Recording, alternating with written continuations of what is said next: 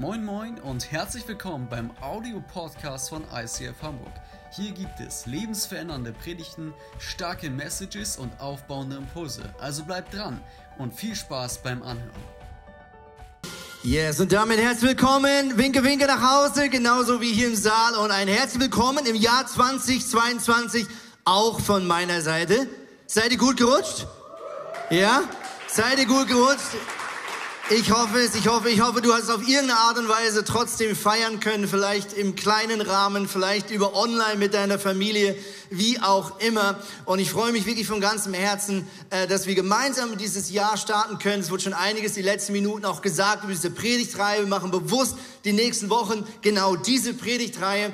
Und ich lade dich maximal ein, äh, einfach maximal, come on, maximal, äh, Teil von dieser, äh, von, ja, nicht von dieser Predigtreihe zu sein, sondern von dem, was wir als Kirche dahinter wirklich bewegen wollen. Wir wollen ganz bewusst mit Gebet starten, wir wollen mit Fokus starten, im Wissen, wenn wir die ersten Wochen gut starten, äh, dann hat das immer die Chance, sich die nächsten Wochen dann so im positiven Sinne auch einzuspielen. Wir haben letztes Jahr als Kirche so eine drastische Veränderung gespürt, als ganze Kirche, weil wir miteinander in ein neues Level von Gebet gegangen sind. Jeden Morgen kannst du Teil davon sein, kannst dir einen Morgen aussuchen, über online einfach reinkommen. Du lernst super nette Leute kennen, du lernst Leute kennen, die das das ganze Jahr übrigens äh, machen und kannst dich dort einklicken. Entweder einfach für die nächsten Wochen oder du bist irgendwann so on fire, dass du sagst, ich höre gar nicht mehr damit auf. Das wäre eigentlich das aller, allerbeste, was passieren könnte. Ich weiß nicht, ob du ein Mensch bist, der sich Vorsätze noch macht äh, zu seinem Neujahr. Es gibt ja Leute, die sagen, das mache ich gar nicht mehr. Dann bin ich nicht enttäuscht. Wer hat sich Vorsätze gemacht das Jahr? Mal Hände hoch. Keine Angst, ich, ich komme jetzt nicht mit dem Mikro und frage, wie es gelaufen ist. Ja, ihr dürft ruhig. Oh, jetzt geht doppelt so viele Hände hoch. Nein, vielleicht auch zu Hause. Ähm, ich habe äh, auf statista.com äh, äh, mal reingeschaut, eine wunderbare Website, die ich äh, sehr gerne besuche. Ähm, und da haben äh, ein paar nette Mitarbeiter äh, im Dezember mal Deutschland auf den Straßen gefragt, was denn so die Vorsätze für 2022 sind. Auf Platz eins, wen wundert's, ist mehr Sport treiben. Ja, auf äh, Platz zwei äh, ähnliches Thema gesünder ernähren. Auf Platz drei äh, abnehmen. Also immer noch alles Thema irgendwo Fitness. Dann kleiner Themensprung auf Platz vier sparsamer Leben mit 42 Prozent. Dann äh, schwappen wir hier ins Beziehungsfeld rein. 39 Prozent sagt, ich möchte mehr Zeit mit Familie und Freunden verbringen. Gut, je nach Quarantänepflicht ist es dann äh, ein Automatismus. Äh, 23 Prozent sagt weniger Rauchen, 17 Prozent weniger Alkohol und so weiter und so fort. Ich habe mal unser Social Media Team spontan gefragt, was eigentlich ihre Vorsätze sind. Und eine Person hat anonym folgende Zettel zurückgeschickt, ja, Vorsätze für 20, äh, dann durchgestrichen 21, jetzt 22. Hier sehen wir ähm, erstmal äh, ich mehr rausgehen, ja. Äh, unterdessen ähm, reicht auch Fenster aufmachen, ja. Dann ähm, niemals TikTok installieren war mal der Vorsatz. Äh, dann nicht mehr so oft. Jetzt nur noch am Wochenende, genau. Oder auf der Arbeit. ähm, dann ähm, in eine Kirche äh, äh, finden, dann, äh, das ist jetzt positiv, engagieren. Unterdessen äh, ist es Mitarbeiter, das ist natürlich super. Nächste, nächste Folie äh, geht noch weiter. Ja, dreimal in der Woche ins Gym. Ja gut, einmal in der Woche ins Gym sind wir schon bei Homeworkout. Gut, je nachdem geht das ja gar nicht anders. Ähm, dann äh, sehen wir hier noch weiter Leute. Das ist auch wieder positiv aus der Bibel entstauben, ist unterdessen äh, lesen geworden. Gut, entstauben ist jetzt auch nicht so schwer. Äh, kann man einfach entstauben. Mehr Gemüse. Äh, Fragezeichen. Hamburg lieben. Das bleibt. Ist ja auch nicht schwer. Come on. Hamburg ist doch gut, oder? Hamburg ist großartig. Ich weiß nicht, ob du so ein Typ bist. Ähm, ich muss ganz ehrlich sagen, mir fällt es schwer, Vorsätze zu machen. Weißt du warum? Weil ich meine Vorsätze vergesse. Das klingt jetzt wie eine billige Ausrede, ich weiß, aber ihr könnt meine Frau fragen. Ich bin ein Mensch, der kann alles vergessen. Ich kann mir am Morgen ganz doll was vornehmen, was ich heute nicht machen möchte. Drei Stunden später mache ich es. Nicht, weil ich schwach wurde, sondern weil ich vergessen habe, dass ich mir das vorgenommen habe. Ich bin wirklich, ich äh, habe da ein bisschen ein lustiges Gehirn. Ich weiß nicht, wie du verdrahtet bist. Ich habe äh, auch auf dieser Website, die wir vorhin eingeblendet gesehen haben, dass etwa, äh, etwa 20 Prozent tatsächlich sagt, ich bin ein Typ, der meine Vorsätze durchzieht. Und nochmal etwa 20 Prozent, die sagen, ich habe es zumindest die ersten zwei Monate geschafft. Und das ist ja äh, grundsätzlich sehr gut, weil man sagt, wenn du etwa so sechs bis acht Wochen eine Gewohnheit jeden Tag machst, dann hat es eine sehr gute Chance, danach eine Gewohnheit zu bleiben. Und deswegen machen wir auch bewusst immer wieder Predigtreihen, so vier bis sechs Wochen und wollen uns bewusst so in ein Thema hineingeben als Kirche, weil wir darin so ein Schöpfungsdesign entdecken. Nämlich schon im Alten Testament hat auch Gott äh, gewisse Fastenzeiten äh, 40 Tage lang gemacht und auch gewisse geistliche Themen über 40 Tage mit dem Volk Israel behandelt, weil er offensichtlich als Schöpfer weiß, dass das so für unser Gehirn ein guter Zeitrahmen ist, gewisse Themen miteinander zu bewegen. Hey, vielleicht gehörst du aber eben genau zu der Gattung, die sagt, oh Mann, Vorsätze, das klappt bei mir nicht. Ich möchte dir heute einen Vers vorlesen, den wir wahrscheinlich die nächsten Wochen noch ein paar Mal zitieren werden, der dich hoffentlich ermutigt. Hier schreibt Paulus im Epheserbrief folgendes. Gott aber kann viel mehr tun, als wir jemals von ihm erbitten oder uns auch nur vorstellen könnten. Denn so groß ist seine Kraft, die in dir und mir wirkt. Wow. Okay, also die Bibel sagt, hey, es spielt nicht wirklich eine Rolle, was du bisher für Erfahrungen gemacht hast, wenn es um Vorsätze geht. Es spielt auch nicht so eine große Rolle, ob du selbst ein sehr disziplinierter Mensch bist oder nicht. Denn hier ist ein Geist, der in dir wohnt, der die Kraft hat, alles zu tun, beziehungsweise mehr zu tun, als du dir je in deinem kühlen Kopf überlegen könntest. Okay, das heißt, es spielt eigentlich keine Rolle, was du glaubst, was du kannst, was wirklich den Unterschied macht, ist, dass wir begreifen in unserem Herz und ergreifen in unserem Alltag, was Gott kann. Der mit der gleichen Kraft in dir und mir Wohnung bezogen hat, mit der er selber aus dem Grab kam vor 2000 Jahren. Die gleiche Kraft, die Jesus hat auferstehen lassen von den Toten, lebt jetzt in dir. Und ich möchte dir heute Morgen zusprechen, egal ob du ein Typ bist, der sagt, ich bin diszipliniert, ich mache mir Vorsätze, ich ziehe die, äh, zieh die durch, oder jemand bist, der sagt, ich, ich, ich habe aufgehört zu träumen, damit ich nicht enttäuscht bin. Ich möchte dich ermutigen, du hast einen Geist an deiner Seite, du hast einen Gott an deiner Seite, zu Hause wie hier im Saal, der alle Möglichkeiten hat. Und die Frage ist, ob wir ihn anzapfen oder ob wir nur unsere eigenen Möglichkeiten berücksichtigen. Ich habe vor drei Tagen im Garten endlich etwas getan, was ich schon lange hätte tun sollen. Ich hoffe, wir haben keine Landschaftsgärtner hier im Saal. Die finden mich jetzt gleich äh, peinlich. Ich habe nämlich endlich die letzten Hecken geschnitten. Hätte man schon ein bisschen früher machen sollen, ich weiß. Aber ich kam zurück aus dem Urlaub, ich schaute aus dem Fenster, ich dachte, wenn ich es jetzt nicht mache, dann haben wir wieder den Salat, dass wir im Sommer keine Früchte haben, weil ich im Winter die Hecke nicht geschnitten habe, beziehungsweise die Gemüse, äh, die Früchte, Frucht, Obst, Obstbäume. So, das war das Wort, was ich gesucht habe. Also habe ich mich an die Arbeit gemacht. Und was ich so feier ist, wenn du aus dem Fenster so in den Garten schaust und deine Sträucher und, und Obstbäume anschaust, dann ist es ja im Winter ein trostloses Bild. Du denkst nämlich von Weitem, die sind tot.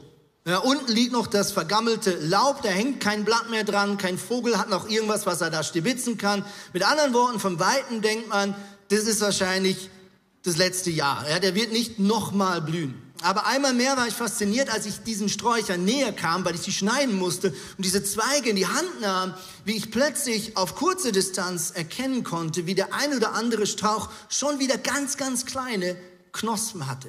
Und spätestens als ich die Zweige abschnitt, merkte ich, wie von innen dieser von außen aussehende tote Zweig von innen schon wieder nass war, voller Leben.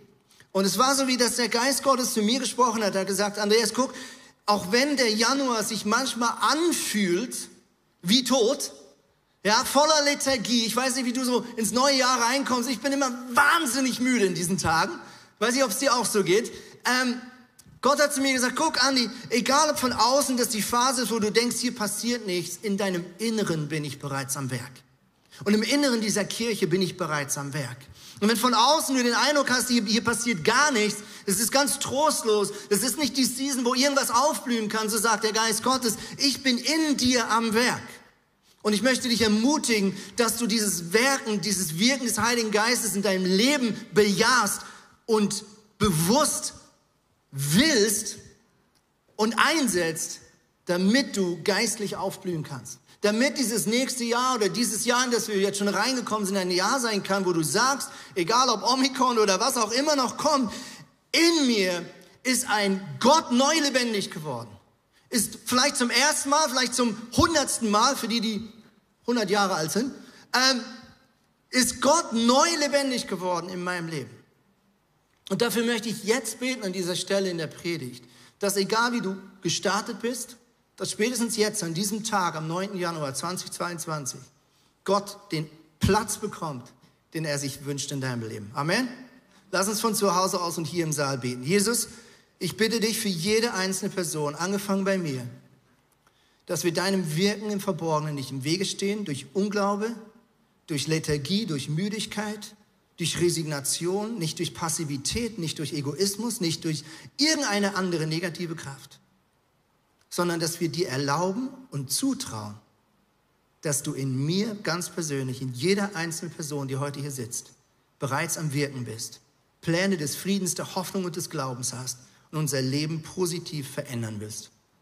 Das bitte ich in deinem Namen, Jesus. Amen. Amen.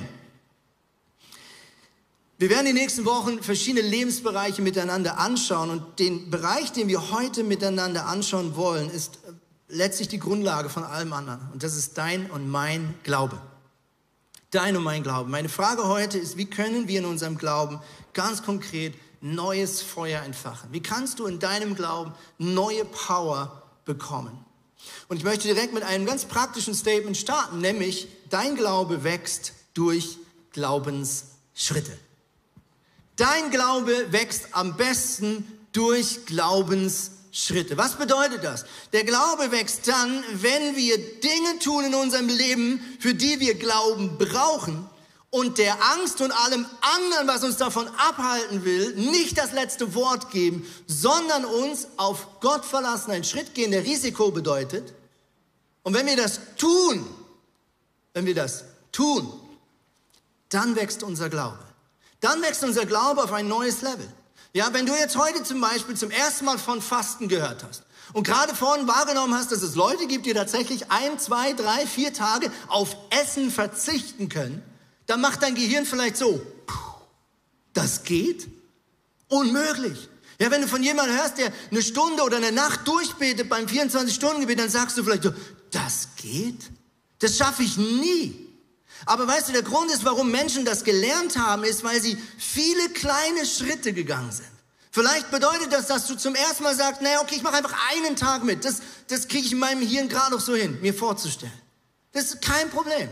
Aber Glaube wächst durch Glaubensschritte.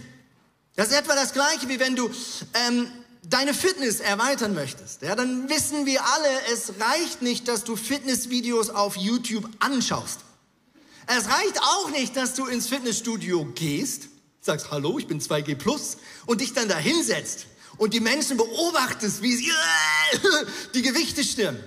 Wir alle wissen, du musst selber diese Gewichte in die Hand nehmen. Stimmt's? Und wenn du das tust, dann wächst dein Muskel. Und genauso ist es mit Glauben. Der Glaube wächst dann ultimativ, wenn wir Glaubensschritte gehen. Und ich möchte mit euch ganz praktisch anschauen, wie das bedeutet oder was das konkret bedeutet. Das Erste, was immer angefochten wird und in Gefahr kommt, ist unsere Komfortzone. Was ist die Komfortzone? Ich behaupte mal, meine Komfortzone ist im Januar, im Jahreswechsel, das Schlimmste. Ja, das ist so der ultimative Komfort. Man hat ein paar Tage frei, man hat mehr zu essen als sonst im Jahr, man hat zusätzlich Kekse noch irgendwie gebacken, die weg müssen. Oma, Opa geben einem noch Sachen mit, die man eigentlich nicht essen sollte. Man hat mehr Zeit, stimmt's? Man hängt so rum und es ist so ultimativer Netflix und Chill Komfort. Richtig? Oh so, und jetzt sind wir im Januar und dann kommt so ein Prediger da vorne und sagt, hey, lass mal was ändern. Das fühlt sich im ersten Mal nicht angenehm an, oder? Was ist die Komfortzone? Komfortzone ist letztlich immer unsere Kontrolle, unsere Gewohnheiten, die Sicherheit, die das Ganze mit uns bringt und wahrscheinlich auch Routinen. Und grundsätzlich sind Routinen und Sicherheit nichts Falsches, solange sie uns nicht davon abhalten, den nächsten Schritt mit Jesus zu gehen. Aber Jesus, durch die ganze Geschichte der Bibel, liebt es, unsere Komfortzone immer mal wieder so richtig ins Schütteln zu bringen. Warum? Weil er sagt, da geht noch mehr. Ich weiß noch, wie ich vor vielen Jahren in Amerika war. Ich hatte einen Coach in dieser Zeit und Chef, der hat mich zum Fitness verdonnert. Ich war damals so ein Lauch, das könnt ihr euch gar nicht vorstellen. Ja? Und der Typ hat gesagt, jeden Morgen um 6 Uhr treffen wir uns im Fitnessstudio für eine Stunde. Und der Typ hat mich fertig gemacht. Warum? Weil er hat jeden Tag mir gesagt, da geht noch mehr. Und ich habe gesagt, nein, jetzt lass uns doch mal bei den Gewichten bleiben, die wir jetzt geschafft haben. Ja, das muss ja nicht jeden Tag wehtun, wenn du danach durch die, durchs Büro läufst. Und er hat gesagt, nee, das muss wehtun. Und so wie ich da einen ziemlich guten Chef hatte, der mir mehr zugetraut hat, so hast du in Gott auch einen Chef, der dir mehr zutraut, als dass du dir selber zutraust und der sagt, hey, deine Komfortzone, nichts dagegen, aber ich will nicht, dass du stehen bleibst in deinem Glauben. Ich will nicht, dass du stehen bleibst in deiner Persönlichkeit. Ich will nicht, dass du stehen bleibst in dem Maß, was du bereit bist und fähig bist zu tragen. Und das zieht sich durch die ganze Bibel hindurch. Der erste Glaubensvater, auf den wir uns bis heute berufen, ist Abraham. Und wie hat Abraham seine Geschichte mit Gott gestartet? Der Glaubensvater schlechthin folgendermaßen. 1. Mose 12, Vers 1. Geh fort aus deinem Land, verlass deine Heimat und deine Verwandtschaft und zieh in das Land, das ich dir dann zeigen werde. Ich werde dich zum Stammvater eines großen Volkes machen. Wir gehören übrigens auch dazu. Und dir viel Gutes tun. Dein Name wird überall berühmt sein. Guck mal, wir reden heute noch davon. Durch dich werden auch andere Menschen am Segen teilhaben. Also, wie beginnt das Glaubensleben, das Abenteuer mit Abraham mit einer einfachen, klaren Aufforderung. Verlasse deine Komfortzone, deine Heimat und deine Verwandtschaft. Das sind alles auch Metaphern für ein, ein System, wo man vielleicht eingespielt hat, in dem man sich sicher fühlt, in dem man sich behütet fühlt, unterstützt fühlt. Und Gott kommt und sagt, verlass diese Komfortzone und geh Mach einen Glaubensschritt, ganz physisch. Abraham musste tatsächlich seine Füße so rumbewegen oder in die andere Richtung, wir wissen es nicht, vielleicht auch nach da. Aber er musste seine Füße bewegen, um dorthin zu kommen in das Land, was ich dir zeigen werde. Okay, das ist der harte Deal. Warum? Weil Gott hat nicht zu Abraham gesagt, oh, ich beam dich mal schnell ins neue Land. Guck mal, oh, ist das schön. Guck mal, hier ist ein Fluss, hier werden deine Kuhherden versorgt, hier ist äh, alles sicher, hier ist auch kein schlimmer Sturm, so. Und jetzt, wo du das alles gesehen hast, Abraham, wie wär's, wenn du äh, deine Heimat verlässt? Nein. Gott sagt, verlass deine Heimat und beweg dich auf eine Reise in ein Land, das ich dir zeigen werde, wenn du deine Füße in die Hand nimmst und den Schritt gehst. Hebräer 11, äh, ein spannendes Kapitel, wo Paulus zur Kirche in, äh, den Hebräern schreibt. Ähm, und, und dort geht es um Glaubenshelden. Ein richtig episches Kapitel. Gönn dir das mal in deiner stille Zeit, wenn du es noch nicht kennst. Und da schreibt Paulus folgendes. Der Glaube ist der tragende Grund für das, was man hofft. Nochmal, der Glaube ist der tragende Grund für das, was man hofft. Also alles, was du hoffst oder auch nicht hoffst, was du erwartest, hat letztlich mit deinem Glauben zu tun. Glaubst du, dass dein Leben besser werden kann? Dann hast du auch Hoffnung. Glaubst du, dass dein Leben schlechter wird? Dann wirst du keine Hoffnung haben. Glaube ist der tragende Grund für das, was man hofft. Im Vertrauen zeigt sich jetzt schon, was man noch nicht sieht. Also, weil Abraham Gott vertraut hat, hat er wahrscheinlich vor seinem inneren Auge etwas sehen können, was er physisch noch nicht sehen konnte. Unsere Vorfahren lebten diesen Glauben. Deshalb hat Gott sie als Vorbilder für uns hingestellt. Durch unseren Glauben verstehen wir, dass die ganze Welt durch Gottes Wort geschaffen wurde, dass alles Sichtbare aus Unsichtbarem entstanden ist. Und dann fängt Paulus an zu schwärmen, redet von Abel, von Henoch, von Noah, der ein Schiff bauen musste, liebe Freunde, ein Schiff bauen musste, ohne zu wissen, was ein Schiff ist und ohne den Grund zu kennen, für was man ein Schiff brauchen könnte, weil bis zu dem Zeitpunkt, wo Noah diese Aare gebraucht hat, hat es nie geregnet. Die Bibel sagt, die Erde wurde nur befeuchtet durch Tau. Mit anderen Worten, für, für Noah machte das gar keinen Sinn, was Gott da von ihm wollte. Okay, fang an, ein Riesending zu bauen. Das ist ja immens, was er da zusammenzimmern musste, wie viel Holz er dafür organisieren musste, wie viele Monate und Jahre er dort vor sich hingearbeitet hat, im Wissen, dass er etwas baut, was er nicht kennt, dessen Sinn er nicht kennt, für eine Situation, die er auch noch nie in seinem Leben erlebt hat. Und das hat er über Monate und Jahre gemacht mit seiner ganzen Familie, im Wissen, dass die Leute an seinem komischen Baukasten vorbeigelaufen sind und gesagt haben, der hat sie nicht mehr alle. Der hat irgendwas Falsches geraucht oder getrunken. Der, der, der Noah, das ist ein ganz hoffnungsloser Fall. Und das bedeutete Glauben für Noah. Etwas zu tun, wo alle um ihn herum gesagt haben, du bist komplett von allen guten Geistern verlassen. Und dann schwärmt Paulus weiter von Josef und Mose und Volk Israel und so weiter und so fort. Lies das unbedingt mal durch. All die Geschichten sind so wichtig für dein und mein Glaubensleben. Und dann, was passiert, als Jesus als Mensch auf diese Erde kommt, als der Sohn Gottes auf diese Erde kommt? Was tut er als allererstes? Er sucht sich wieder Männer und Frauen und sagt, folgt mir nach. Wieder Glaubensschritt. Und wieder war das ganz bildlich, ernsthaft, physisch gemeint. Diese jungen Männer, diese zwölf Jünger, die haben alle stehen und liegen lassen. Die haben alle stehen und liegen lassen. Es gab sogar eine Szene, wo der eine gesagt hat, ja, ich, ich, ich komme mega gerne mit, Jesus, aber ich muss noch ein Grundstück verkaufen. Danach bin ich ready. Und jemand anders hat gesagt, ich muss noch meinen Bruder beerdigen. Und Jesus war da sehr provokativ. Er hat gesagt, kannst du direkt sein lassen. Du hast den Punkt nicht verstanden. Ich glaube nicht, dass es Jesus darum ging, dass du nicht deinen Bruder beerdigst. Jesus hat auch nichts dazu legen, dass du deine Finanzen regelst, sondern was Jesus sagen will, ist, wenn du mir nachfolgst, im Alltag, dann sind das Situationen, wo es jetzt, du jetzt gehorsam sein musst.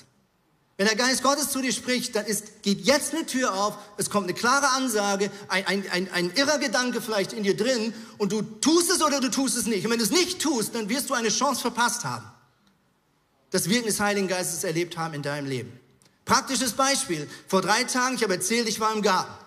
Der, äh, ein, äh, einer der wichtigsten Gründe, warum ich das endlich im Garten war, ist, weil ich seit Monaten wusste, dass unsere Hecke zu weit auf die Straße rauswächst und das Laub, was da unten hingefallen ist, ja eigentlich als guter Bürger von Tornisch meine Verantwortung wäre, wegzuräumen. Und gefühlt hat ganz Tornisch das die letzten Monate brav gemacht, seitdem das Laub auf dem Boden liegt, außer der Herr Pantli. Und ich bin seit Monaten oder Wochen an unserer Hecke vorbeigefahren, hat immer dahin geguckt, das Laub gesehen und dachte, ich habe so Schiss, dass das Ordnungsamt kommt ja, die sind nämlich echt aktiv in unserem Dörfchen, also richtig aktiv. Die nehmen ihren Job richtig ernst. Mit anderen Worten, ich hatte so ein schlechtes Gewissen, ich wusste, ich muss es machen. Ich hatte so ein, kennst du das? Du hast manchmal so eine innere Ahnung, jetzt musst du es tun. Sonst gibt es ein Problem. Und das hatte ich an dem Tag. Also gehe ich raus, gehe zu unserer Hecke und fange an, das Laub einzusammeln. Habe extra so eine Tüte geholt bei Butnikowski äh, hier mit ne, Laub, wo dann schon bezahlt ist und so weiter und so fort. Und als ich so mein Laub zusammenpacke, sagt Gott zu mir, also so, so, so ein, jetzt nicht laut, aber so ein innerer Gedanke, so ein kühner Gedanke, mach doch das Laub von deinem Nachbar auch direkt weg. Das ist eine Hecke, das ist eine Verlängerung, ja? Wir reden von ein paar Metern. Und ich so, oh Gott, kennst du das? Opfer, ich will nicht. Fang an zu diskutieren, such mir Ausreden, hab dann gesagt, ja gut, ich mach's später. Ich mache es später. Im Wissen, dass er im Herbst meine Hecke mitgeschnitten hat. Richtig Ego. Ich habe es nicht gemacht. Eine Stunde, ich habe gerade meinen Besen reinholen wollen, steht das Ordnungsamt da und filmt die Hecke von meinem Nachbarn. Jetzt muss ich zu meinem Nachbarn gehen, mich entschuldigen und sagen, Gott hat mir eigentlich einen klaren Auftrag gegeben, deine Hecke sauber zu machen. Ich habe es nicht gemacht. Je nachdem hat er jetzt einen Brief vom Ordnungsamt. Versteht ihr? Der Heilige Geist ist manchmal total praktisch. Guck mal, der hat es einfach nur gut gemeint. Ich weiß jetzt nicht, was passiert, ob der jetzt einen Brief kriegt, ob der was zahlen muss, geht dann auf meinen Nacken. Aber der Heilige Geist spricht manchmal so praktisch in dein Leben. Verstehst du? Und ich habe mir gesagt, ja, ich mach's später. Aber es gibt kein später. Wenn der Heilige Geist spricht, dann mach es einfach. Einfach machen. Einfach machen. Egal, ob das logisch ist oder nicht, egal, ob das Sinn macht oder nicht. Just do it. Okay? Wenn wir das tun, werden wir mega viele geile Sachen mit Jesus erleben. So, wenn wir Schritte mit Jesus gehen, was dann kommt, ist, wir kommen in die Angstzone. Was ist die Angstzone? Die Angstzone ist der Moment, wo du deine Komfortzone verlässt. Du änderst vielleicht etwas in deinem Beruf, du änderst was in deinem Beziehungsumfeld und so weiter. Und die Zone, in die du dann hineinkommst am Anfang, das ist die Angstzone. Warum? Weil du hast noch keine Erfahrung in diesem neuen Beruf. Du hast vielleicht noch keine Erfahrung in Hamburg zu leben. Vielleicht bist du hier hingezogen in den letzten Monaten. Und die ersten Monate sind unangenehm. Ja, du musst Dinge können, die du noch nicht kannst. Richtig? Und es löst Angst aus. Alles, was wir nicht kennen, löst Angst aus im Menschen. Unsicherheit, wir haben Angst vor Ablehnung, wir haben Angst zu scheitern, wir suchen nach Ausreden und wir haben Angst vor Verlust. Ich kann mich gut daran erinnern, wie Gott uns als Familie vor etwa fünf Jahren approached hat und äh, uns mit dem Gedanken geschwängert hat, unser schönes Nest in der Schweiz zu verlassen und nach Hamburg zu ziehen, um eine Kirche zu gründen. Und dieser Moment, wo du wirklich sagst, okay, wir machen es und es bekannt gibst und auf Social Media und so weiter und so fort, das ist die Angstzone, richtig? Du denkst innerlich, was ist, wenn ich scheitere? Was ist, wenn ich jetzt meine Koffer packe, nach Hamburg gezogen bin und nach drei Monaten komme raus, das ist der völlige Blödsinn. Was ist, wenn ich, was ist, wenn es nicht klappt? Was ist, wenn wir uns nicht wohlfühlen? Was ist, wenn die Kinder nicht aufblühen? Was ist, wenn es finanziell nicht aufgeht? Das ist die Angstzone. Das ist die Angstzone. Aber schau, genau in diese Angstzone ist Jesus dir so nah. Genau dann, wenn deine Möglichkeiten offensichtlich nicht reichen, ist Jesus dir so nah. Und ich hatte nie so starke Worship-Zeiten wie in diesen Monaten, wo wir entschieden haben, wir packen unsere Koffer und lassen alles zurück und ziehen nach Hamburg. Ich hatte nie so intensive Gebetszeiten wie in dieser Zeit. Weil in der Angstzone ist Jesus dir am allerdichtesten auf den Fersen, weil er sagt, du bist mir nicht egal. Ich lasse dich nicht untergehen in den Wellen wie Petrus, sondern ich bin der, der die Hand entgegenstreckt und der sicherstellt, dass du nicht untergehst in dieser Herausforderung. Ich möchte ganz kurz einen Abstecher machen und über Fasten reden, weil viele von euch vielleicht noch nie über Fasten gehört haben. Fasten ist vielleicht auch etwas, was du sagst, das ist bei mir Angstzone. Äh, Wie kannst du fasten? Es gibt Leute, die wirklich komplett fasten, inklusive Wasser. Äh, das darf man maximal drei Tage machen an dieser Stelle, denn sonst ähm, könnte es eng werden. Ja, habe ich jetzt noch nie gemacht. Ich kenne einen guten Freund aus Süddeutschland, der das schon mehrmals gemacht hat. Wenn du wirklich sagst, ich gehe all in, inklusive kein Trinken, dann ist wichtig, dass du dich sehr, sehr gut informierst, was du da tust, damit du einfach körperlich äh, nicht einen Fehler tust. Das normale Fasten, was wir so kennen, bedeutet, man verzichtet für einen gewissen Zeitraum, einen Tag, drei Tage, vier Tage, man kann das eigentlich bis 40 Tage äh, machen mit seinem Körper. Äh, da verzichtet man grundsätzlich auf Nahrung und trinkt entweder nur Wasser oder manche sagen auch Tee oder wenn du merkst, dass es nicht geht, dann vielleicht noch Fruchtsäfte, solche Dinge. Aber eigentlich klassisch ist, dass man wirklich einfach auf Nahrung verzichtet und Wasser maximal Tee trinkt, um den Magen wirklich zu schonen. Auch da äh, lade ich dich ein, wenn du noch nie gefastet hast, gönn dir doch mal einfach einen Tag oder wenn du einen Tag kennst, dann mach doch mal zwei Tage und so weiter und so fort. Und dann äh, auch eine Möglichkeit ist das Teilfasten. Äh, ich nenne das Verzicht auf ein mit Gott konkurrierende Sache. Ja, mit Gott konkurrieren kann zeitlich bedeuten. Ja, du sagst, ich verzichte aufs Mittagessen und nutze diese Stunde, um eine Stunde mit einem guten Freund oder Freundin gemeinsam zu beten. Mit Gott konkurrieren kann aber auch bedeuten, dass es vielleicht Dinge gibt in deinem Leben, die wirklich mit Gott konkurrieren. Ja? Ähm, das heißt, etwas, was eigentlich Gott dir geben möchte, was etwas anderes dir versucht auch zu geben. Ja? Netflix oder Social Media oder alle diese Ablenkungsdinge. Und manchmal ist es gut, etwas bewusst mal ein bisschen von sich wegzuschieben, damit Jesus die Nummer eins bleibt in deinem Leben. Was bedeutet Fasten? Äh, Fasten, glaube ich, erstens ist die am meisten vergessenste Grundlage der Nachfolge Jesu. Ich vermute mal leider, dass später Männer und Frauen, wenn sie Kirchengeschichtsbücher schreiben über diese Zeit, in der wir leben, dass wahrscheinlich darin vorkommt, warum um alles in der Welt haben die Christen im Jahr 2020 äh, 20 irgendwie verhängt zu fasten. Ja, weil eigentlich kirchengeschichtlich Altes Testament, Neues Testament, die ersten 100 Jahre danach und so weiter, Fasten das Normalste der Welt war. Und Jesus redet von Fasten im gleichen Kontext wie Beten. Jesus redet von Beten und Fasten, wie wenn das zusammengehört. Warum? Weil es eigentlich zusammenhört. Zweitens, Fasten ordnet deine Seele unter. Was bedeutet das? Äh, Schlachterübersetzung übersetzt Psalm 35, Vers 13, wo David über sein Fasten redet, äh, folgendermaßen. Er sagt, ich beugte meine Seele mit Fasten. Ich beugte meine Seele mit Fasten. Die Seele im biblischen Verständnis ist nicht einfach nur die Gefühlswelt, sondern beschreibt eigentlich im, im biblischen Kontext eher dein Willenszentrum oder deine Schaltzentrale als Mensch. Also da, wo du letztlich entscheidest, was du willst, was du fühlst, das Zentrum von dir selbst. Okay? Und dieses Zentrum, diese Seele ist hungrig, so wie unser Körper hungrig ist. Die ist hungrig, seitdem wir aus der Gemeinschaft mit Gott herausgerissen wurden, als Adam und Eva gesagt haben, wir würden lieber das Leben alleine probieren, ohne Gott. Okay? Seitdem ist diese Seele durstig. Die hat Hunger. Und du kennst es vielleicht, dass wenn deine Seele besonders Hunger hat, dass du dann Dinge tust, die nicht gut für dich sind. Ja? Du kennst vielleicht, dass du deine Chipstüte aufmachst, weil du dich danach fühlst. Kennst du das, den Hunger? Das ist nicht physischer Hunger. Du hast Abend gegessen, du hast genug im Bauch, sondern die Seele hat Hunger. Ja, du ziehst dir was rein, Porno oder irgendwas, Netflix, whatever, weil du seelisch auf dem Trocknen bist. Kennst du das? Und ich glaube, dass im Fasten folgender Mechanismus greift, ist, dass wenn wir bewusst Herrschaft ergreifen über unseren physischen Hunger, den körperlichen Hunger, dass das einen positiven Einfluss hat, auch die Herrschaft zu ergreifen über unseren seelischen Hunger.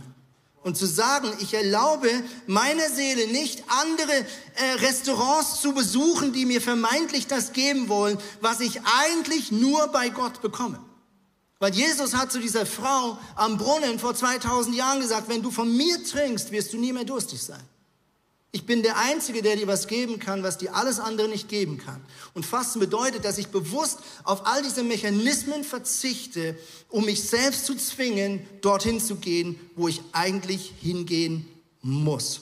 Und drittens, Fasten vertreibt meinen Unglauben.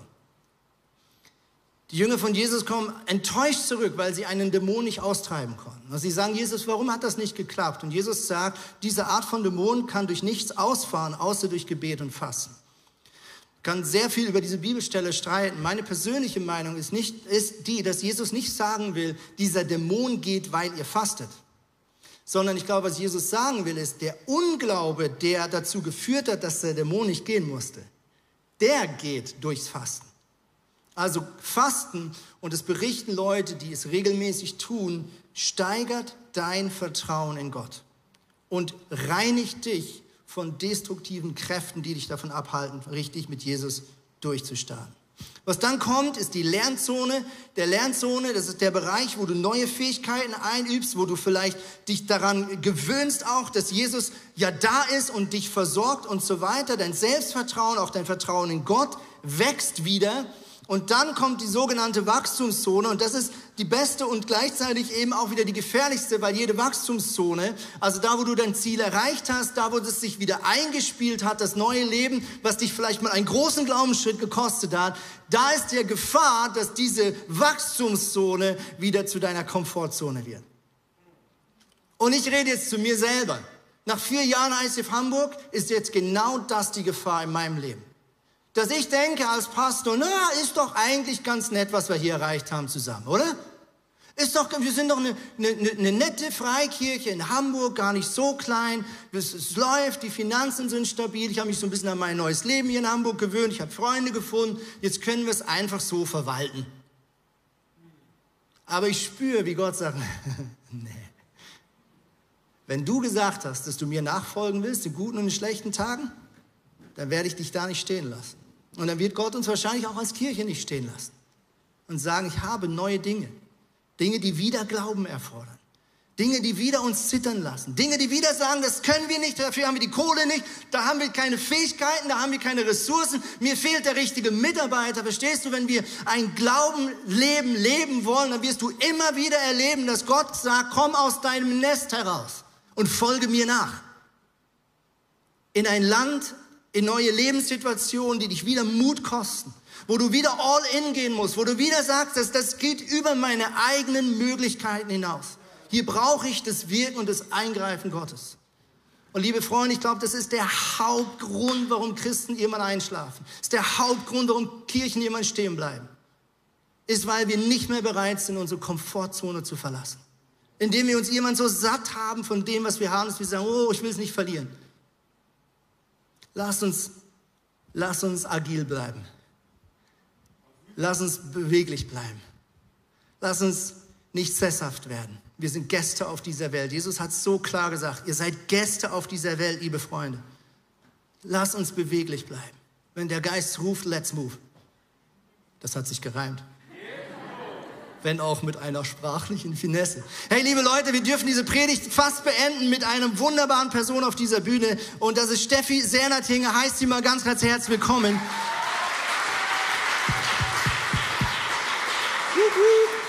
Sehr cool. Schön bist du da. Jetzt kommen auch noch Stühle. Wunderbar. Vielen Dank, Logistikteam. Und äh, Steffi, ähm, du bist eine fantastische Frau. Ähm, und wir kennen uns auch schon ein bisschen länger als hier in Hamburg. Äh, und wir haben ja gerade darüber geredet, Gott äh, hat es sich zur Gewohnheit gemacht, äh, immer wieder mal uns herauszufordern, das gewohnte Land oder Stadt zu verlassen. Und gefühlt hast du das schon mehrmals erlebt. Was ist deine Story? Ja, das stimmt. Und zwar ähm, hatte ich einfach nach meinem Abitur so auf dem Herzen, ein Jahr für Gott zu machen und durfte dann FSJ im ICF Singen machen. Und aus diesem einen Jahr wurden dann drei Jahre, wo ich dann noch das ICF College in Zürich anschließen durfte, genauso gekoppelt mit dem ICF Singen. Und da haben wir uns dann auch kennengelernt. Und ich habe mich da auch mega wohl gefühlt und dachte, ich bleibe da, hatte irgendwie auch voll die Vision dahinter. Und dann ja, dann habe ich dich getroffen mit Tina zusammen. Und zwar weiß ich noch, wir waren an der Christmas Experience und ähm, ich habe da auch mitgearbeitet. Und dann hast du irgendwie ganz random so den Impuls gehabt, mich anzusprechen und zu sagen, hey, was machst du eigentlich nach dem College? Und hättest du nicht Lust, mit nach Hamburg zu kommen? Und ich war so, Nee, eigentlich auch nicht. Hatte eigentlich auch eher Pläne, so ähm, in Zürich zu studieren und so. Und es war aber krass, weil ich wusste irgendwie, dass es so was Tieferes war und dass Gott da echt so an mein Herz geklopft hat und er hat dann wirklich ein Jahr später mir immer mehr gezeigt, dass mein Weg echt nach Hamburg führt und hier bin ich. und es ist so krass, wie Gott dich damals einfach benutzen konnte, ja, mich da wirklich aufs Wasser auch gehen zu lassen. Sehr, sehr krass. Ähm, ich feiere das mega, wie du einfach ein Mensch bist, der ähm, diese Schritte wagt äh, du hast äh, genau da das schöne Schwarzwäldle da, ist auch ein schöner Ort zum Wohnen. Da könnte man auch äh, sein Leben lang verweilen. Und du bist immer bereit, weiterzuziehen. Hast so viel Gutes in unsere Kirche reingebracht als Worship-Leiterin, aber auch vor allem als eine Person, die Jesus ganz doll lieb hat und dieser Liebe von Jesus absolute Priorität gibt. Das äh, ist eine mega Inspiration. Ähm, und jetzt, äh, ja, haben wir auch gehört, eben Jesus äh, erlaubt uns manchmal nicht zu lange stehen zu bleiben, sondern bewegt uns auch wieder weiter. Und genau das hast du erlebt. Wie geht die Geschichte weiter? Ja, genau. Und zwar war ich im Sommer bei der Hochzeit bei meiner besten Freundin und ich war ihre Trauzeugin und war dann einfach zum Unterstützen da. Hab sie, sie leitet dort die Youth im ICF München und dann war ich dort mit ihr und habe einfach sie unterstützt. Und dann äh, ja, ging es in der Predigt genauso darum, so einfach um Jesus irgendwie Raum im Leben zu geben. Und ich liebe das ja, haben wir so eine Zeit gehabt, wo wir auf Gott gehört haben. Und ich war so ruhig, so ja, Jesus, was hast du mir zu sagen? Und dann ähm, hatte ich so das Bild, wie Jesus so vor mir steht und so eine Landkarte in die Hand drückt. Und ich hatte die ganze Zeit im Kopf so München. Und ich war so, nee, also jetzt nicht München und so. Dann, ähm, ja, habe ich das irgendwie so ein bisschen auf die Seite geschoben. Und dann war erstmal die Hochzeit, hatte super viel zu tun. Und dann habe ich aber echt gemerkt, dass Gott da wieder so angefangen hat, so, hey, wollen wir nicht drüber reden? Und aber ich muss ehrlich sagen, ich war echt in so einer Rebellion und ich habe gemerkt, so nein, ich liebe Hamburg, ich liebe es hier, ich habe hier so eine tolle Familie auch gefunden und durfte so aufblühen und habe echt gemerkt, so ich will nicht gehen. Und ähm, ja, dann hat Gott mich aber an so ein Bild erinnert, was er mir tatsächlich damals in dieser College-Zeit so gegeben hat wo ich so gesehen habe, ähm, also ich studiere soziale Arbeit und ich wusste, dass es irgendwann für mich dran sein wird, in einem Kinderheim zu arbeiten. Und das war ein bisschen speziell, weil in diesem Kinderheim, ich bin da so reingelaufen in diesem Bild und habe so gesehen, dass mir so eine Nonne entgegengekommen ist. Und dann meinte Jesus so, hey, schau doch mal in München, ob es nicht so Einrichtungen gibt, mit, wo da auch Nonnen sind und so. Und dann habe ich wirklich da sowas gefunden, bin da hingefahren, habe gesagt, okay Gott, wenn du das möchtest, dann zeig's mir und dann will ich aber auch eine Nonne sehen. Und ähm, genau, dann bin ich da reingelaufen und es war so krass, weil dann wirklich da so ein Empfang war. Mich hat so eine Nonne angegrinst und ich wusste in dem Moment so, hey, krass, das ist wirklich so der nächste Schritt. Und ja, ja das war echt krass so zu merken. Crazy. Ähm, Du bist äh, Schritte gegangen, hast dich entschieden und hast dann aber auch äh, Gott ganz neu erlebt, auch mit der Wohnungssuche. Erzähl uns das doch kurz. Genau, und zwar äh, war das auch so cool, weil ich wusste, okay, es geht nach München und ja, Gott will einen irgendwie natürlich auch versorgen dann mit Wohnung und so. War auch viel so im Gespräch mit ihm, ob ich alleine wohnen soll und irgendwie habe ich gemerkt, das ist für mich, glaube ich, sogar dran, aber irgendwie wohne ich auch nicht so gern alleine. Und dann war es so krass, weil ich war joggen und ich habe so meinen Schlüssel aus der Tasche geholt, war gerade wieder so zurück und hatte dann ganz plötzlich wie so das Bild vor mir, wie ich so in meiner Wohnung sitze.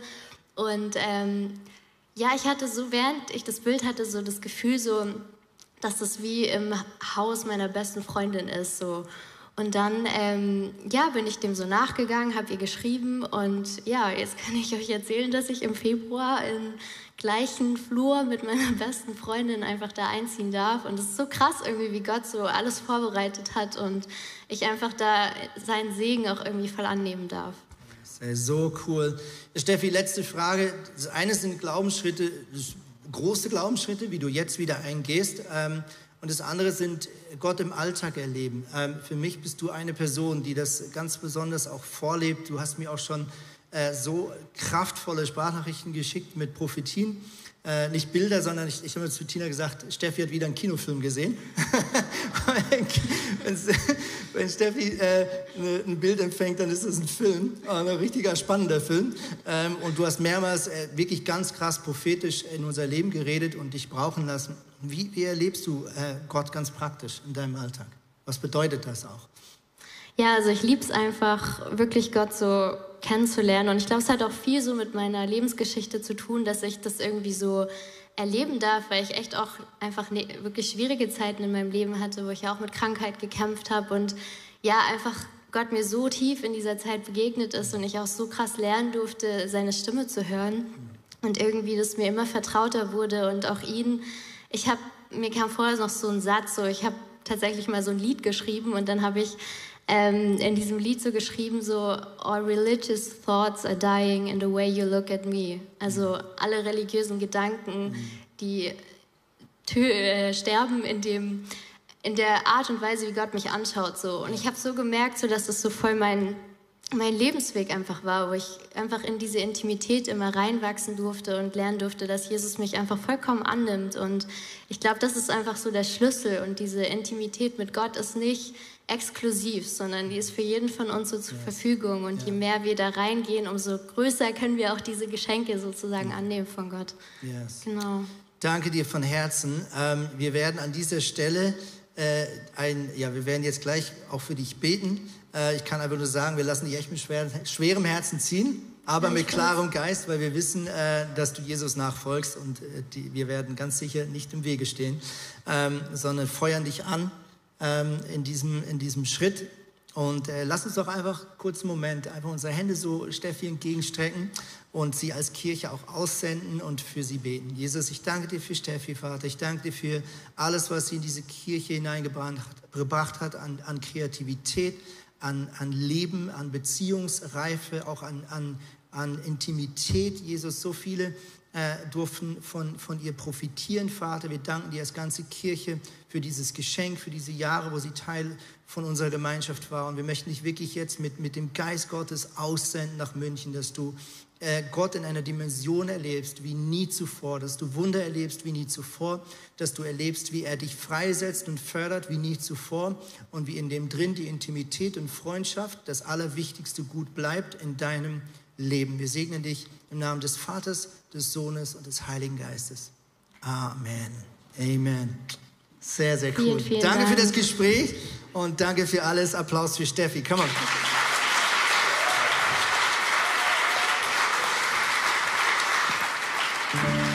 Ich lade euch ein, aufzustehen hier im Saal zu Hause. Ähm, und was ich machen möchte, ist, dass wir uns eine Minute Zeit nehmen, bevor wir in einen Song reingehen, der heißt Set a Fire in my soul. Jesus, setzt ein neues Feuer in mir frei. Und lass uns doch eine Minute einfach Gott ganz praktisch fragen. Was ist dein Glaubensschritt? Was ist dein Glaubensschritt zu Hause? Vielleicht guckst du das jetzt in drei Monaten erst an im Podcast. Dann ist die Frage, was ist dein Glaubensschritt? Was machst du jetzt aus dieser Predigt? Und schau, vielleicht gibt Gott dir einen ganz kleinen Task mit. Wir denken manchmal, wenn wir diese krassen Geschichten hören, dass es immer so sein muss. Das ist überhaupt nicht so. Ich weiß nicht, ob wir die Grafik noch haben mit den Leitern, Multimedia. Dankeschön. Ja? Ich möchte dich ermutigen, wenn du viele kleine Glaubensschritte gehst, kommst du vielleicht eher ans Ziel, als wenn du ewig wartest. und immer denkst, irgendwas stimmt an deinem Leben nicht, weil du nicht irgendwo in die Mission gegangen bist, ist überhaupt nicht so. Gott kann in deinem ganz alltäglichen Leben ganz krass übernatürliche Dinge tun. Und er wird es tun, wenn du ihn lässt, wenn wir gehorsam sind, wenn wir diesem Geist folgen, dort, wo er uns approacht.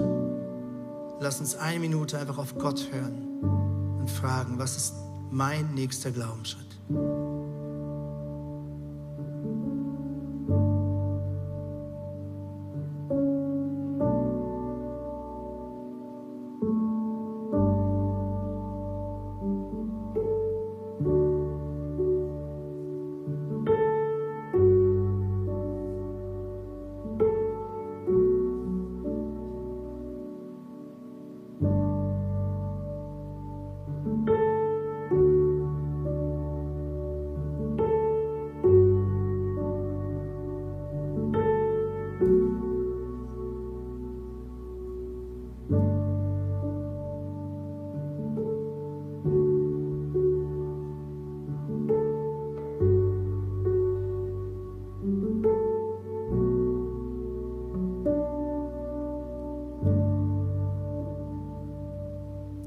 Segne dich mit Gehorsam, mit einem neuen Glauben, den du so noch nicht kennst.